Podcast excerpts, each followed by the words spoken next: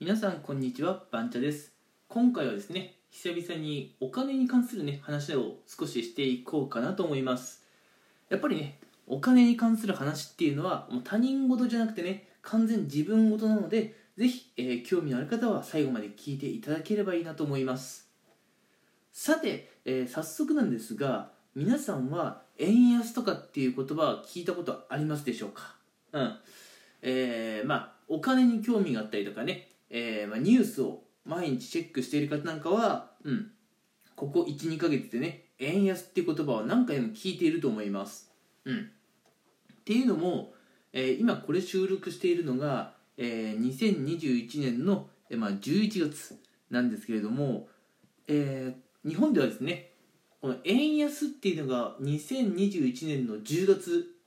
の初旬ぐらいですかねから結構急激に起きています。うん。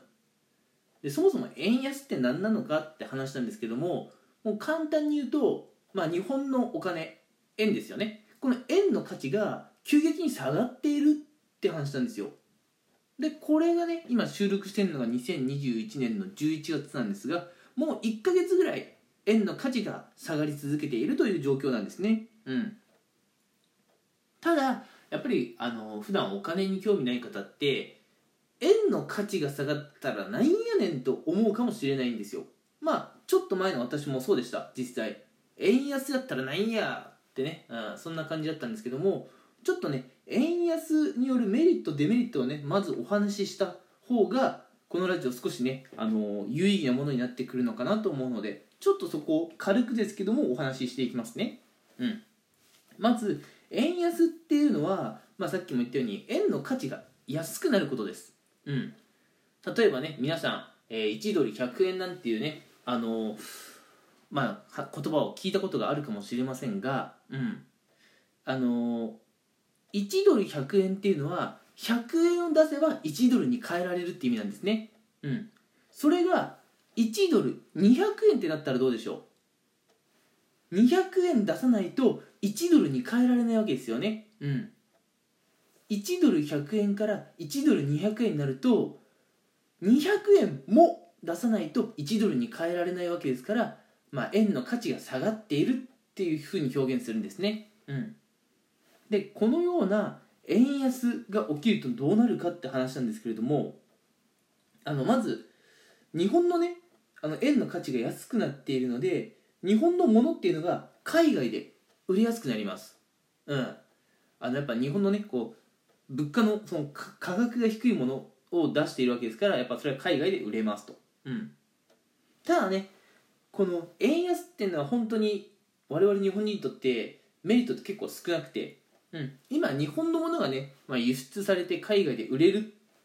て言いましたけれどもじゃあ海外で売れたら我々日本国民のお財布がねこう潤うのかって言われるとちょっと違うんですねうんまあ円安が進んでまあ日本のね物が安くなってそれが海外で売れて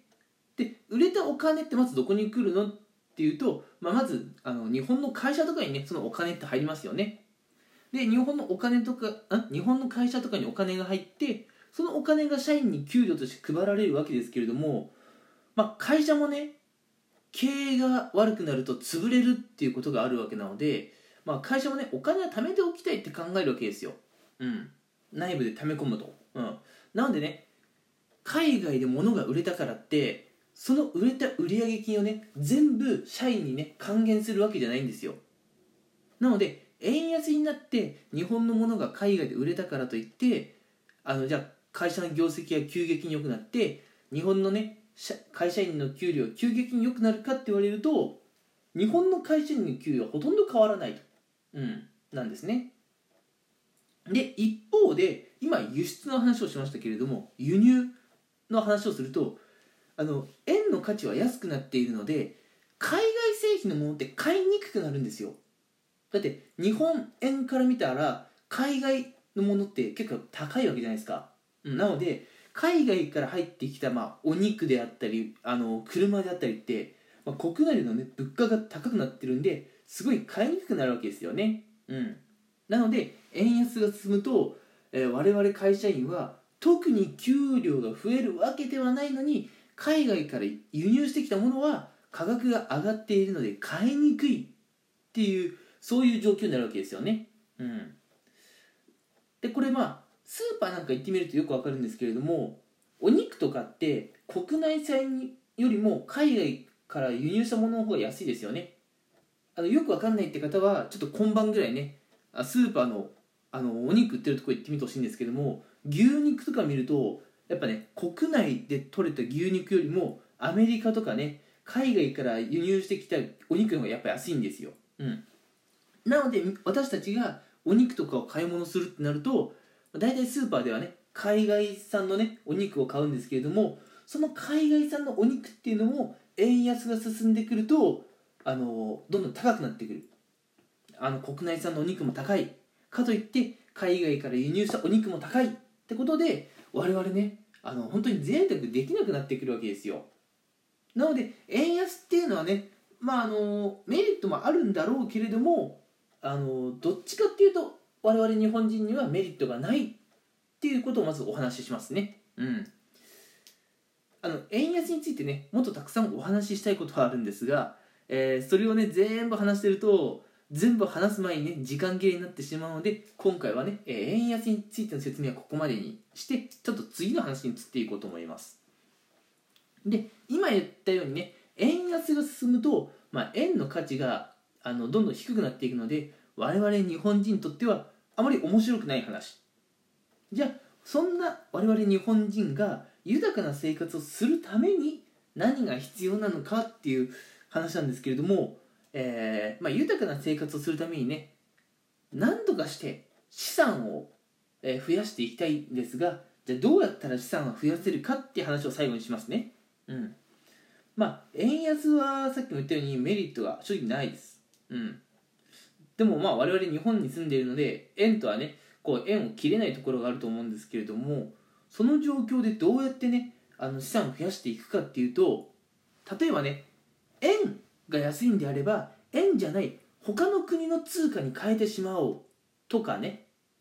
あるいは最近仮想通貨っていうものがね出てきて、まあ、皆さんもね、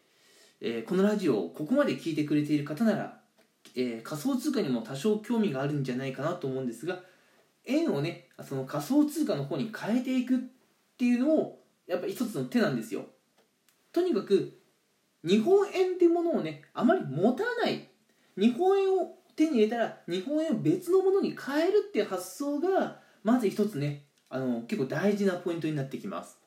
なんでドルに変えてみたりとか仮想通貨に変えてみたりっていうのはね結構今日本国内では来ているブームなんですよ。うん。まあ、特にね、えー、先月ぐらいから円安が急激に進んでいるのでここ1ヶ月くらいで仮想通貨とかね、うん、あるいは他の通貨に他のね国の通貨に変えるっていうそういう考え方とかはねニュースなんかで見聞きする機会は増えたんじゃないでしょうか。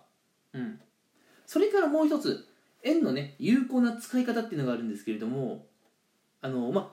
今言ったようにね円はどんどん安くなっているのでその円を銀行のね口座に入れておいてもしょうがないんですよ。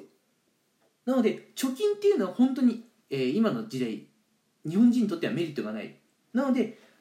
我々日本人は銀行で円を眠らせるよりはその円を使って、まあ、塾とかスクールに通うなりして一生もののスキルを身につける方が円をね有効に使えているって感じになるんですよ。例えば今の時代だとプログラミングだとか、えー、動画編集できればねすぐにお仕事が見つかる時代です。正直プログラミングができる人とか動画編集できる人ってそれだけで結構需要があるんでね。うん。いやまあそれだけで仕事できないんで他のねスキルとか考え方身につけなきゃいけないんですがそれは今回のお話が割愛ね。うん。で今言ったようにその動画編集とかプログラミングできる人っていうのはそれだけで価値があるので